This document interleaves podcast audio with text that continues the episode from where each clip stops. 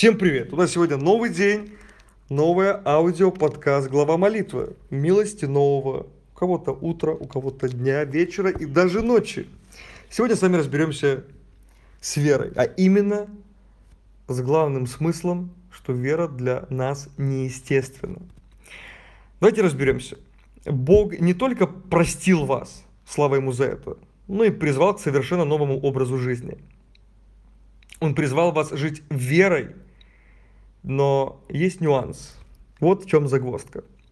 Вера нам не свойственна. Честно говоря, жить по вере кажется нам совершенно нелогичным. Более естественно для нас это сомневаться. Мы не всегда понимаем, что делает Бог. И вообще мы больше озабочены собственной персоной. Нам кажется, что наша жизнь гораздо тяжелее, чем у других. Мы завидуем окружающим и хотим, чтобы жизнь была легче, и у нас было больше контроля над происходящим мы склонны пытаться вот просто взять и предугадать будущее. Нас часто охватывает беспокойство, страх и желание сдаться и все бросить. Мы не уверены, будут ли все наши старания иметь в итоге хоть какое-то значение. Периодически мы мучимся вопросом, верно ли то, ради чего мы поставили на кон свою жизнь. Это все в порядке вещей. А вот вера для нас неестественна. Это значит, что вера – это не то, что вы можете сами вот взять и воспроизвести внутри себя. Нет. Вера дается нам как Божий дар благодати. Божий дар для вас – это не только спасение, но и вера, необходимая для того, чтобы принять это спасение как дар. И вот что важно понять.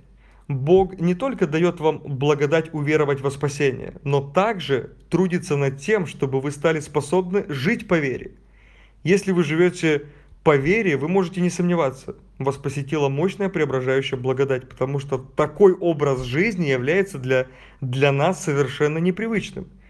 Если вы опираетесь не на то, что способны увидеть и понять, но на Божье присутствие, Его обетование, принципы и заботу, значит, это произошло благодаря тому, что Бог произвел в вас веру.